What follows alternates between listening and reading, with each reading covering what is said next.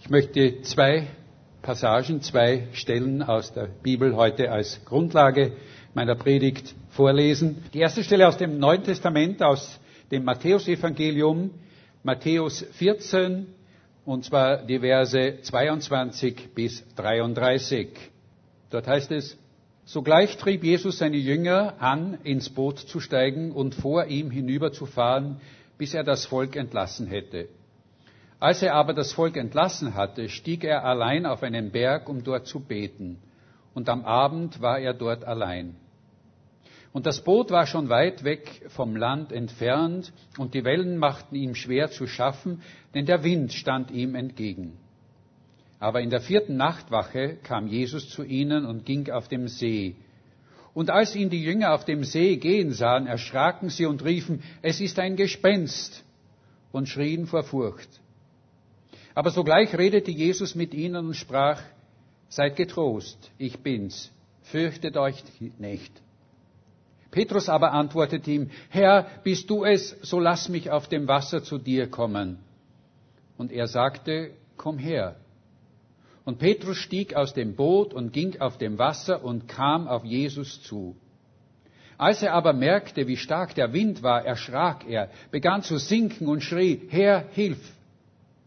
Jesus aber streckte sogleich die Hand aus, ergriff ihn und sagte zu ihm, Du Kleingläubiger, warum hast du gezweifelt?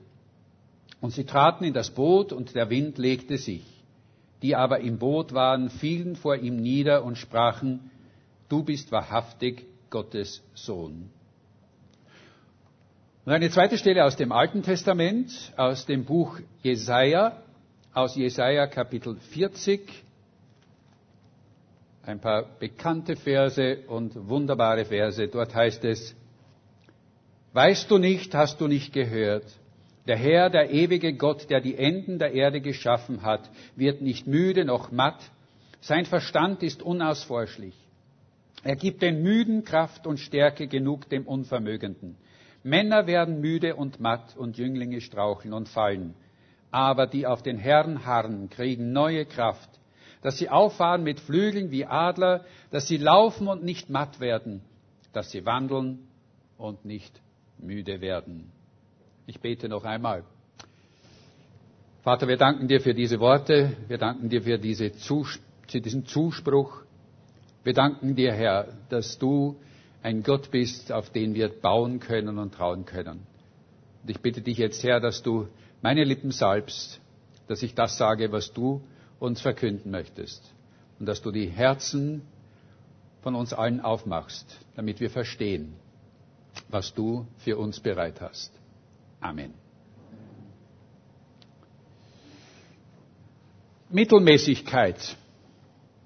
Ich habe im Duden nachgeschaut, was Mittelmäßigkeit, wie man das definieren kann. Und der Duden sagt, Mittelmäßigkeit drückt aus, dass etwas weder eindeutig gut noch eindeutig schlecht ist. Gleichzeitig drückt es aber auch aus, dass es noch ein besseres gibt. Der Name Hans Bablinger wird euch nicht viel sagen. Hans Bablinger lebte in Ulm. Hans Bablinger hatte einen Traum. Er wollte fliegen. Er wollte die Bindung der Schwerkraft überwinden und wie ein Vogel aufsteigen. Das Problem war nur, er lebte im 16. Jahrhundert. Es gab weder Flugzeuge noch Hubschrauber. Aber Hans Bablinger war ein Träumer, der eigentlich zu früh auf die Welt kam. Aber er gab sich nicht mit seiner Mittelmäßigkeit seines Lebens zufrieden. Was damals für, niemand für möglich hielt, hielt er für möglich. Und er war davon überzeugt, dass es möglich wäre, das Unmögliche zu überwinden. Sein Beruf brachte das irgendwie mit sich, denn äh, es war damals ziemlich weit verbreitet, dass man bei einfachen Verletzungen einfach gleich Gliedmaßen amputierte, Beine amputierte, was diese Menschen dann oft sehr hilflos macht. Und er hatte sich zur Aufgabe gestellt, aus Holz hölzerne Gliedmaßen zu erzeugen, zu, machen, zu bilden, um diesen Armen zu helfen, damit sie das Unmögliche wieder schaffen würden, nämlich wieder gehen und sich bewegen können. Aber eines Tages setzte er diese Fähigkeiten, die er hatte, ein und baute ein paar Flügel aus Holz. Bald war es soweit, dass er diese Flügel dann auch ausprobieren wollte und der Probeflug sollte stattfinden am Fuß der Bayerischen Alpen in Süddeutschland und an einem denkwürdigen Tag versammelte er seine Freunde mit sich und sie kamen alle auf diesem Ab, zu diesem Abhang hin. Hans Bablinger sprang vom Hügel mit diesen Flügeln hinunter und er schwebte und schwebte und schwebte. Und er freute sich wie wild über seinen Erfolg und seine Freunde, die klatschten ihm zu.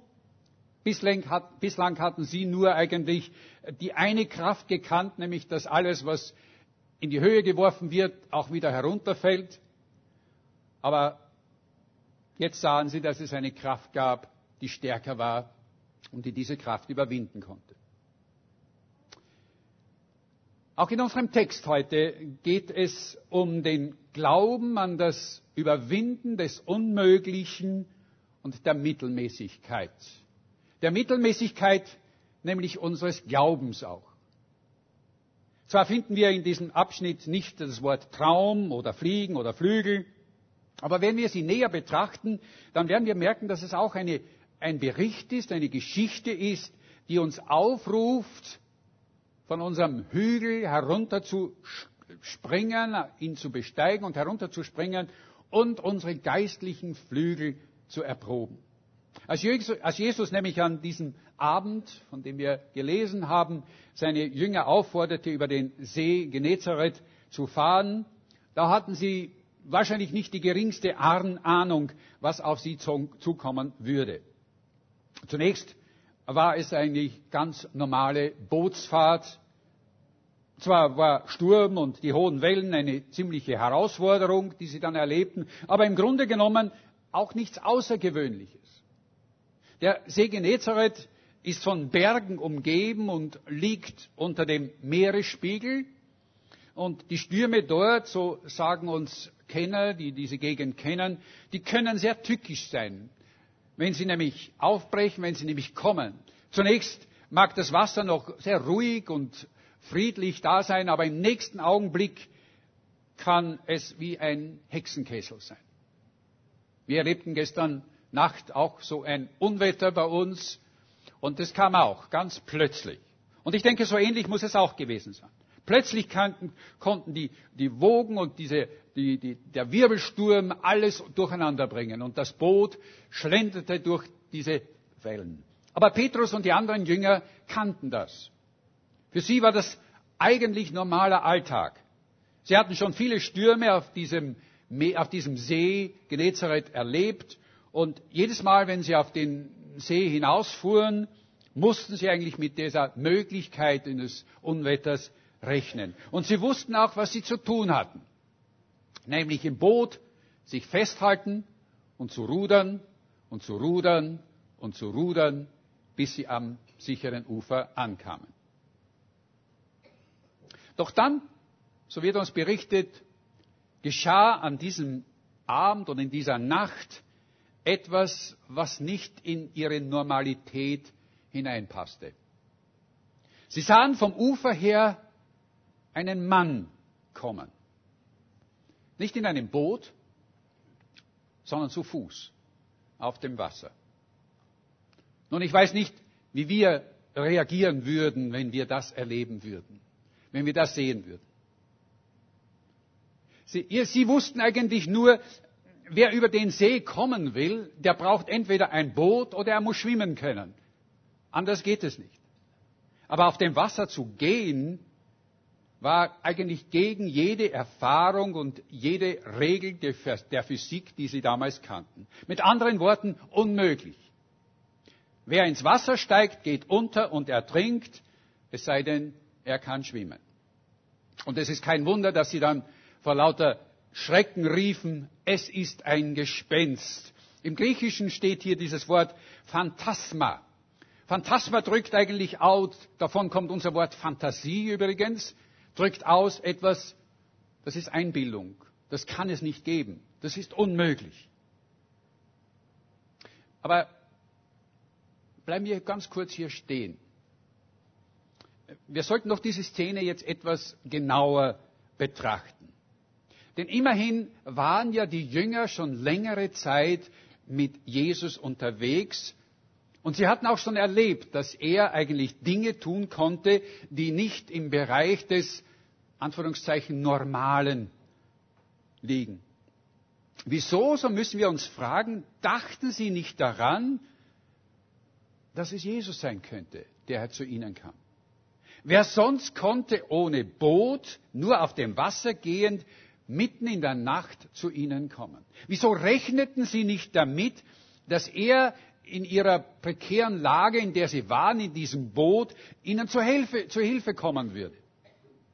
Matthäus, der diese Szene so, so vortrefflich beschreibt, der will uns zeigen, dass es irgendetwas war, das ihre Augen, die Augen ihres Glaubens davon abhielt, Jesus zu sehen.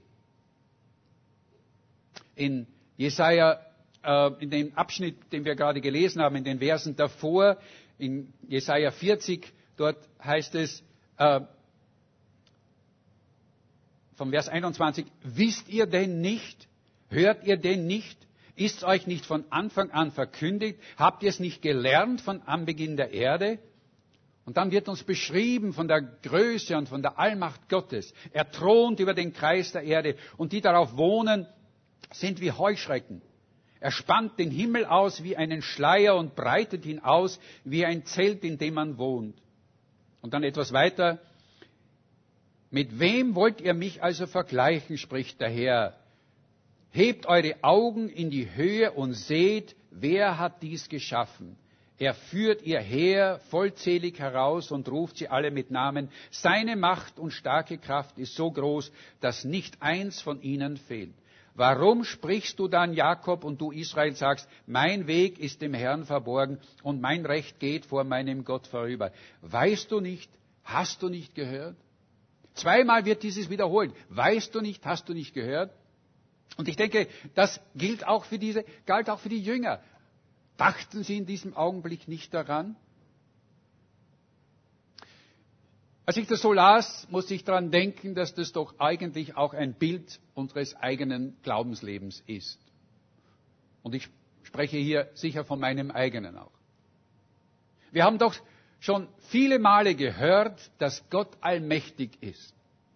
Wir kennen auch diesen bekannten Ausspruch Jesu aus Johannes 15, 7. Wenn ihr in mir bleibt und meine Worte in euch bleiben, dann was? Dann werdet ihr bitten, was ihr wollt, und es wird euch gegeben. Und wir beten auch in diesem Sinn. Aber wenn sich dann unsere Gebete auch wirklich erfüllen in irgendeiner Form, dann sind wir eigentlich höchst erstaunt. Unsere Mittelmäßigkeit macht uns kurzsichtig. Kurzsichtig oder sogar blind für Gottes Eingreifen in unser Leben. Jemand hat einmal gesagt, der größte Feind des Gläubigen ist nicht seine Sünde, sondern seine eigene hoffnungslose Mittelmäßigkeit. Dass ein Mensch auf dem Wasser gehen kann, ohne unterzugehen, hätte eigentlich, hatte eigentlich in diesem mittelmäßigen Denken der Jünger keinen Platz. Sie konnten eins und eins nicht zusammenzählen.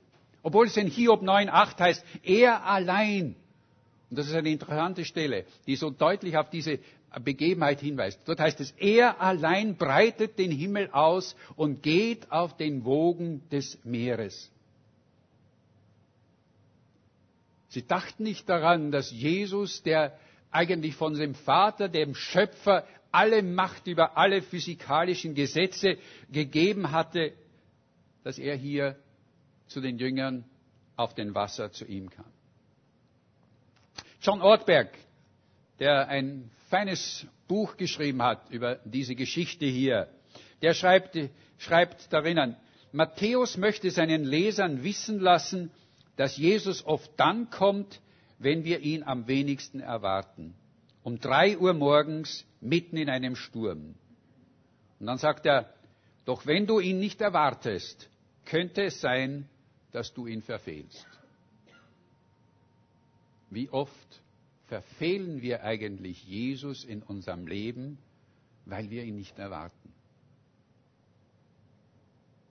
Erst als Jesus zu ihnen sprach und sie dann beruhigte mit diesen Worten, seid getrost, ich bin's, fürchtet euch nicht, da, erkannten sie ihn.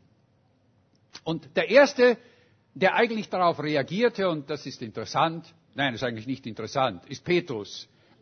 Wir werden sagen, typisch Petrus. Typisch Petrus, er ist immer der Erste, äh, der mit seinem großen Mundwerk, das oft dann früher spricht, bevor er sein Gehirn eingeschaltet hat, hier auch wieder der Erste ist. Aber hier in diesem Fall ist es anders. Hier in dieser Situation ist es anders. Zwölf Männer saßen in diesem Boot, aber nur einer, Petrus, erkannte, dass das so eine unfassbare, außergewöhnliche Situation ist, eine Situation, die sicher nicht jeden Tag vorkommt. Äh, und dass er etwas mit dieser Situation machen möchte. Was die anderen elf im Boot dachten, wissen wir nicht. Es wird uns nicht gesagt. Wahrscheinlich reagierten sie mit totaler Verwirrung, mit Verwunderung und mit Unverständnis. Aber als Petrus sah, wie Jesus auf dem Wasser ging, da hatte er einen Wunsch. So wie Hans Bablinger auch diesen Wunsch hatte, zu fliegen. Herr, bist du es, so lass mich auf dem Wasser zu dir kommen. Und diesmal nicht, weil er vor lauter Selbstvertrauen meinte, das könne er aus seiner eigenen Kraft machen. Petrus hätte ja auch sagen können, Herr, lass mich zu dir schwimmen. Denn das hätte er wirklich aus eigener Kraft machen können. Es ging auch nicht um eine Mutprobe, die er hier machen wollte, so wie Bungee Jumping oder mh, hm, Drachenfliegen oder von einem 40 Meter Felsen ins Meer hineinzuspringen. Nein, ich denke, Jesus, äh, Petrus erkannte, dass Jesus ihm hier etwas zeigte, dass Jesus ihm hier ein, ein Leben zeigte, das weit über sein mittelmäßiges Leben, wie er es bisher kannte, hinausgeht. Ein Leben, in dem das Unmögliche zum Möglichen wird und Wunder zur Wirklichkeit. Bill Bright, der Gründer von Campus Crusade, der schreibt in einem kleinen Büchlein, er beschreibt diese, dieses Leben, das so mit Gott möglich ist, in seinem Buch Überraschungen mit Gott. Das christliche Leben ist ein Leben, das über das menschliche Maß hinausgehen kann. Ein aufregendes Abenteuer, das mit, einem, mit, einer, mit einer lebensverändernden geistlichen Geburt beginnt. Aber Voraussetzung für ein solches übernatürliches Leben ist allerdings zu lernen, in neuen Dimensionen zu denken. Wir müssen für große Ereignisse beten und wir müssen von Gott übernatürliches Wirken auch erwarten. Petrus, und ich denke, das müssen wir ihm hoch anrechnen, wollte die Mittelmäßigkeit seines Lebens hinter sich lassen. Das Leben in der Mittelmäßigkeit, das eigentlich wie ein Käfig ist. Wie ein Käfig, auf dem es Gitterstäbe gibt und jeder dieser Gitterstäbe trägt einen Namen. Unmöglich, aussichtslos, hoffnungslos. Und denke, wie oft leben wir auch in so einem Käfig, dass wir sagen, diese Situation ist unmöglich, aussichtslos, hoffnungslos. Der französische Philosoph und Theologe François Fenelon hat einmal gesagt, nichts macht Gott mehr Unehre und nichts ist abträglicher unserer eigenen Glückseligkeit als unser Hang zur Mittelmäßigkeit. Jesus möchte nicht, dass wir in der Mittelmäßigkeit unseres Lebens stecken bleiben wiederhole nochmal, Jesus möchte nicht, dass wir in der Mittelmäßigkeit unseres Lebens stecken bleiben. Jesus möchte uns ein Leben voll übernatürlicher Überraschungen geben. Möchten wir diese Überraschungen? Nur einer will es. Ich denke, innerlich wünschen wir uns das alle. Und doch sind wir oft wie die anderen elf, die im Boot sitzen und es nicht wagen, aus dem Boot auszusteigen. Als Petrus das sagte, denke ich, da lächelte Jesus. Petrus war vor von all den anderen Jüngern der Einzige, der zumindest eine Ahnung von dem hatte, was Jesus ihm hier anbot und zeigte.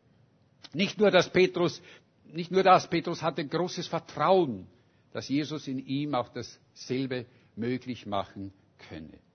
Und so sagte Jesus zu Petrus, komm her. Und das ist die Einladung an Petrus. Komm her. Und dann heißt es, da stieg Petrus aus dem Boot und ging auf dem Wasser zu ihm. Das müssen wir uns bildlich einmal so vorstellen. Petrus war im Boot. Er geht an den Rand des Bootes, dann stellt er einen Fuß auf das Wasser.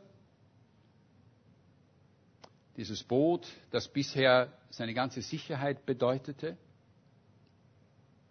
Er überlegt kurz und dann stellt er den zweiten Fuß auch hinaus.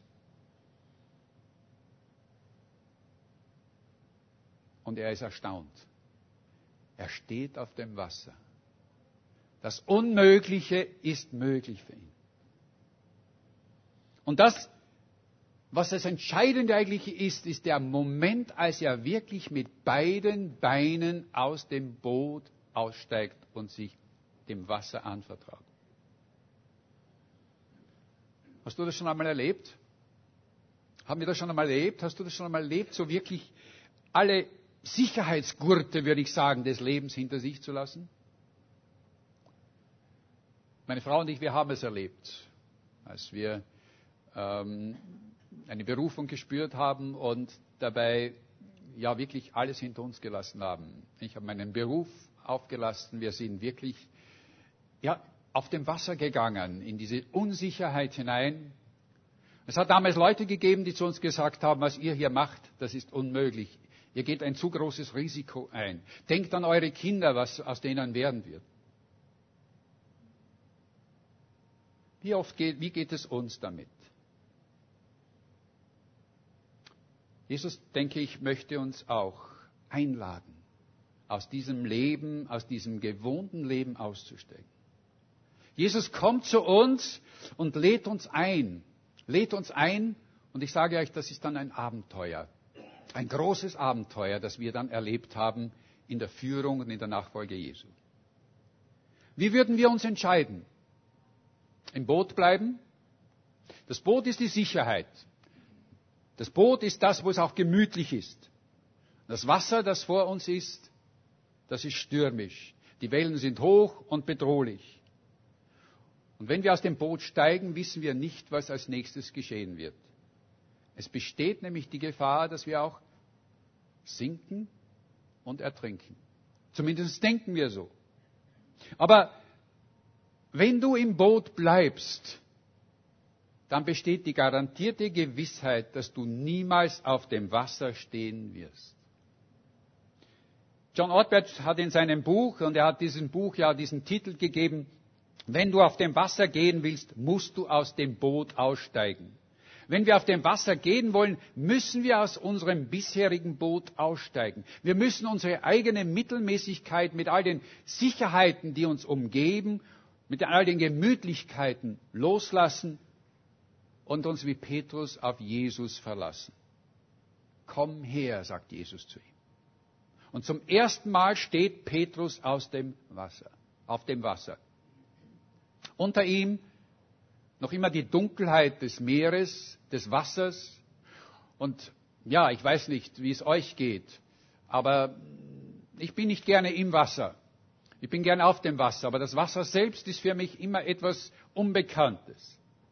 Aber er dachte, Petrus dachte in diesem Augenblick nicht daran.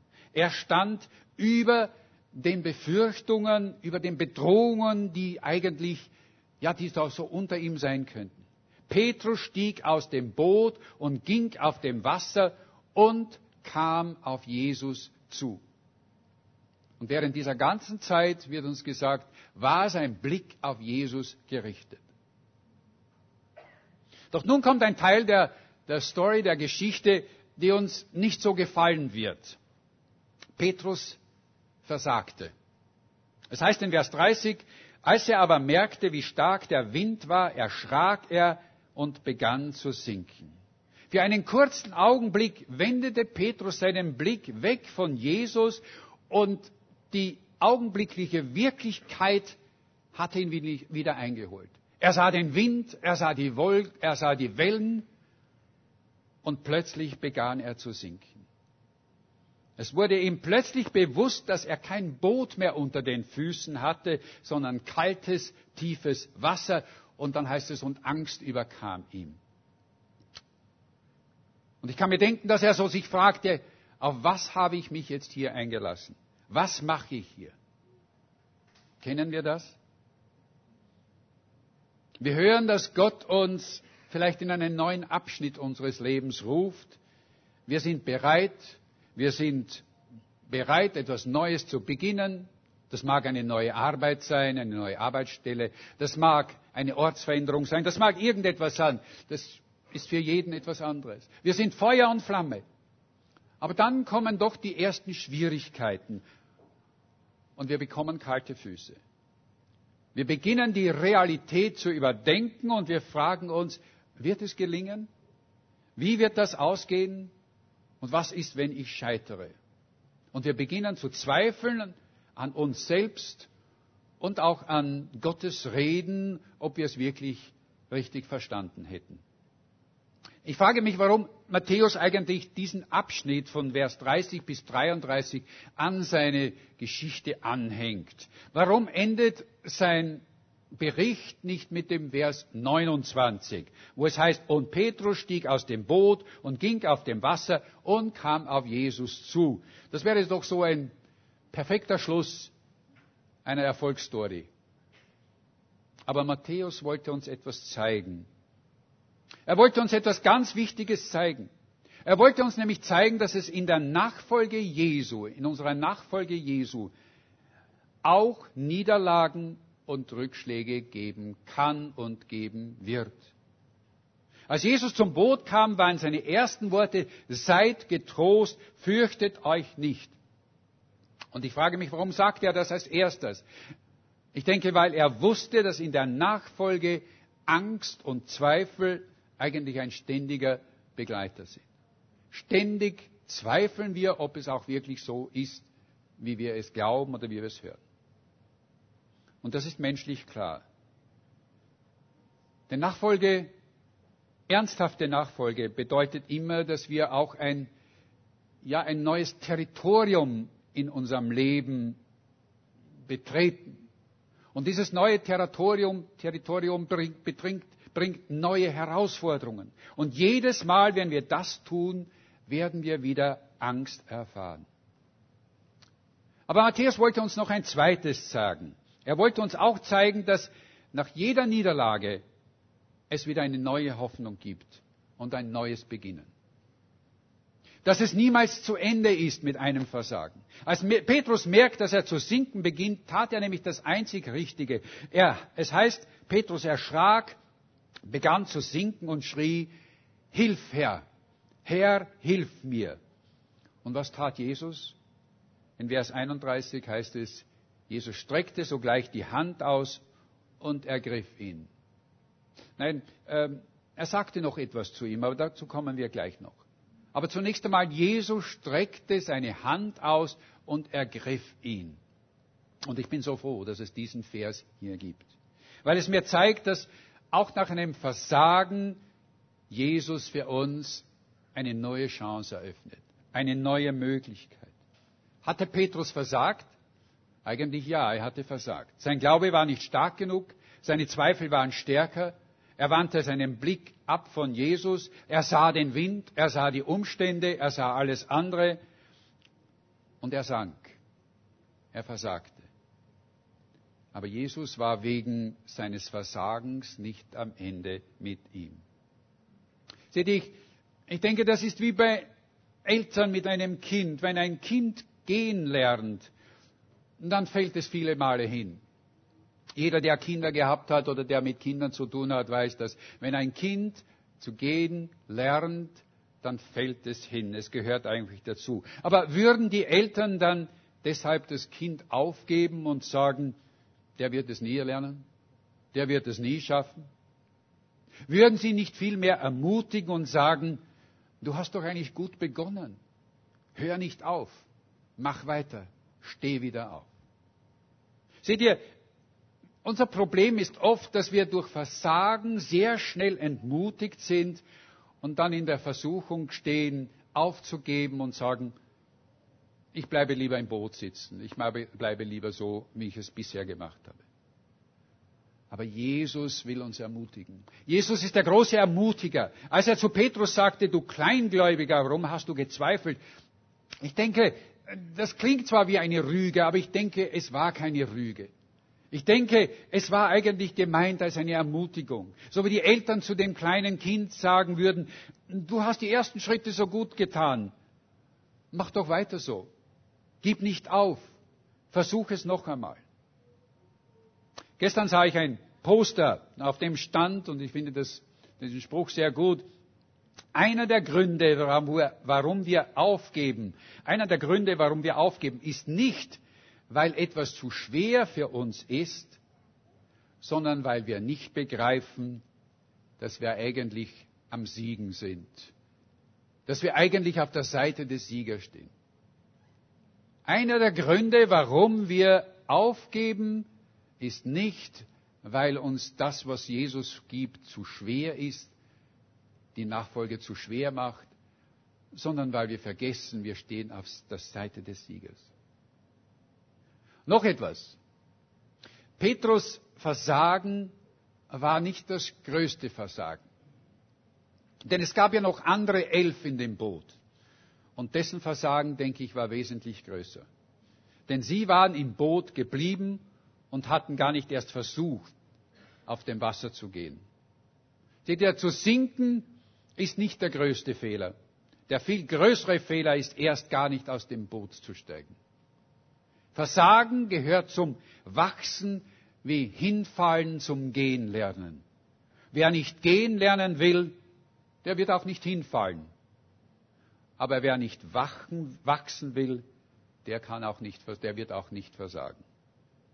Winston Churchill wurde einmal gefragt, ja, bekannte Amerika äh, englische ähm, Premierminister wurde einmal gefragt, wo er denn seine diese Standhaftigkeit, diese, diesen Mut her hatte, ähm, sich gegen Hitler auszusprechen und sogar den Krieg zu wagen gegen ihn. Und er antwortete, oh, dass, als ich in der Schule war und einmal ein Jahr wiederholen musste, habe ich das gelernt. Und der Journalist sagte so, was? Sie haben in der Schule einmal versagt? Aber Churchill sagte, oh nein, nein, nein, ich habe nicht versagt. Ich bekam nur eine zweite Gelegenheit, es richtig zu machen. Und ich denke, so ist es auch mit unserem Glaubensleben. In Jesaja 40, Vers 30 haben wir diese Verse gelesen. Dort heißt es, Männer werden müde und matt und Jünglinge straucheln und fallen, aber die auf den Herrn harren, kriegen neue Kraft, dass sie auffliegen mit Flügel wie Adler, dass sie laufen und nicht matt werden, dass sie wandeln und nicht müde werden. Ich finde, das ist einer der schönsten Verse, die es überhaupt in der Bibel gibt die auf den Herrn harren, kriegen neue Kraft. Nach einem Versagen können wir zum, zu Gott rufen, können wir zu Jesus sagen, hilf mir. Und er wird sagen, versuch es noch einmal. Mach es noch einmal. Jesus will, dass wir im Glauben fliegen wie Adler. Und was tun wir? Wir bleiben im Nest sitzen.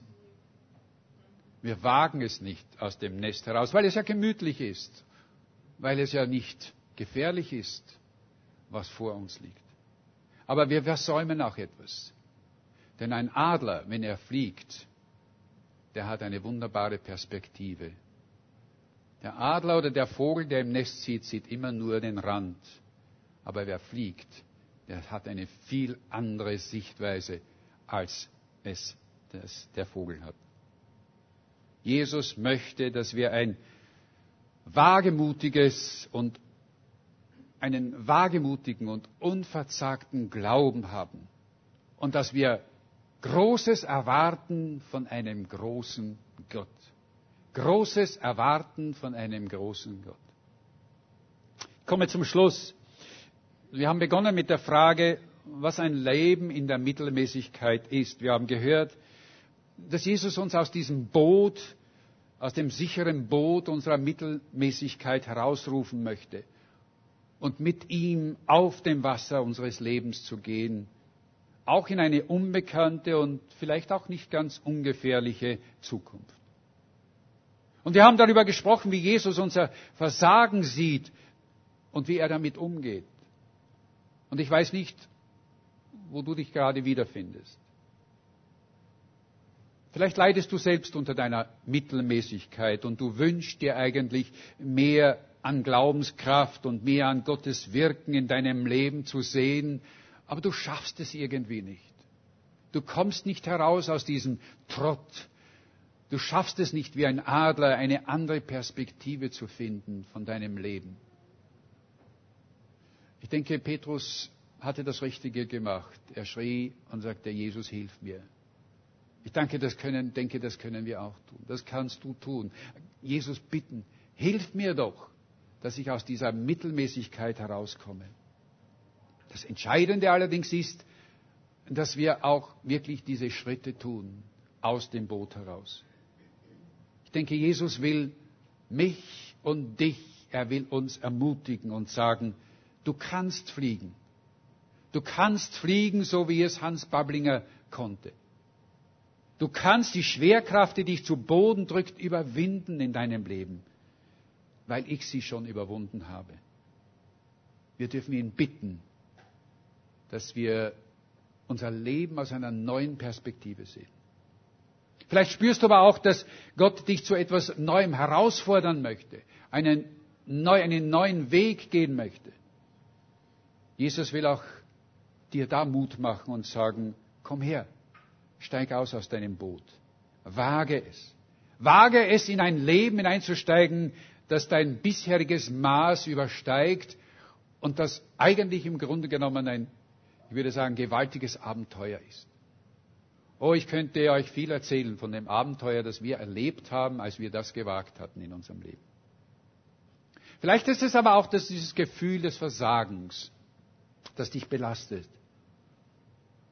Du, hast, du denkst dir, ich habe schon so oft versucht. Ich bin so so oft, habe ich diesen Entschluss gefasst und es ist nicht gelungen. Es ist mir nicht passiert, nicht geschehen. Dann höre auch, wie er zu dir sagt, das ist okay. Das ist okay. Gib nicht auf. Versuch es noch einmal. Versuch es noch einmal. Denk daran, dass es wie das Gehen lernen ist. Und du wirst wahrscheinlich zehnmal hinfallen, ehe du die ersten fünf Schritte machen kannst. Aber du kannst fliegen wie ein Adler. Wie es auch ist, ich denke, Jesus ruft dir und mir zu, komm, versuch es nochmal. Du schaffst es. Denn ich, ich halte dich. Es gibt ein schönes Lied, das wir jetzt miteinander singen werden, das ich gerne möchte, dass wir miteinander singen, das wie ein Gebet ist, wo es heißt, Herr, öffne du mir die Augen, öffne du mir das Herz, ich will dich sehen, ich will dich sehen. Ich will dich sehen in deiner Pracht, in deiner Herrlichkeit. Ich will das sehen in meinem Leben. Ich will deine Herrlichkeit in meinem Leben sehen.